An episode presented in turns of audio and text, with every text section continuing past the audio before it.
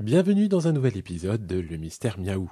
Aujourd'hui, nous allons nous plonger dans le monde du comportement des chats. Quels sont les comportements éthologiques normaux et ceux qui ne le sont pas Et comment pouvons-nous créer un environnement propice à leur bien-être naturel? C'est ce que nous allons découvrir ensemble. Allons-y. Je suis Cyril Bauchet, comportementaliste félin et cat-sitter dans la vallée sud des Hauts-de-Seine. Ce podcast a pour objectif de vous donner quelques clés de compréhension concernant vos petits compagnons à quatre pattes. N'hésitez pas à visiter mon site internet www.petsitter-92.fr. Bonne écoute Commençons par les comportements normaux. En tant que descendants de chasseurs, les chats ont un certain nombre de comportements instinctifs. Par exemple, pour la chasse, justement, même en jouant, un chat imite souvent les mouvements qu'il pourrait pratiquer en pleine nature. C'est pourquoi il est important de leur fournir des jouets qui stimulent ses instincts, comme des souris ou des jouets qui bougent de manière imprévisible. Il y a d'ailleurs des techniques pour apprendre à jouer comme il le faut avec votre petit matou.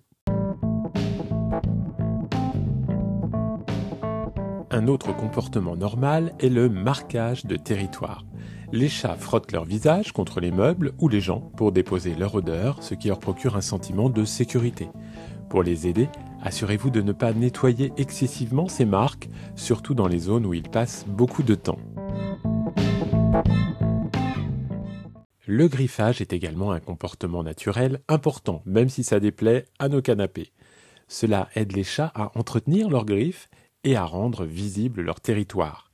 Pour éviter qu'ils n'abîment vos meubles, fournissez-leur des griffoirs variés placés dans différentes zones de votre domicile et aussi dans des zones stratégiques.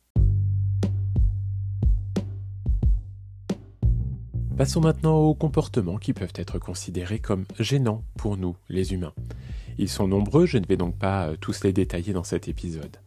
Par exemple, un changement soudain dans le comportement, comme un toilettage excessif ou une agressivité inhabituelle par exemple, peut indiquer un problème. Ce pourrait être lié au stress, à l'ennui ou même une maladie sous-jacente. Si votre chat commence à éviter sa litière, cela peut être dû à diverses raisons, allant d'une litière sale à une maladie urinaire. Assurez-vous que la litière est toujours propre et facilement accessible.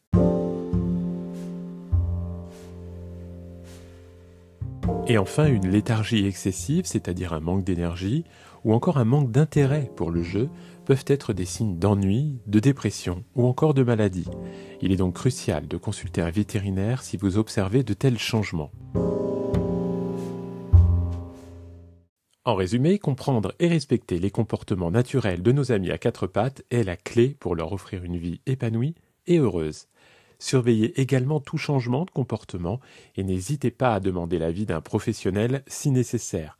Votre vétérinaire en premier lieu et aussi un comportementaliste félin qui pourra vous aider sur de nombreux aspects de la cohabitation avec votre chat. C'est tout pour aujourd'hui sur le mystère miaou. J'espère que ces informations vous aideront à mieux comprendre et prendre soin de votre petit compagnon. N'hésitez pas à partager vos expériences et restez à l'écoute pour plus de découvertes. Prenez soin de vous et de vos amis qui ronronnent. À la prochaine!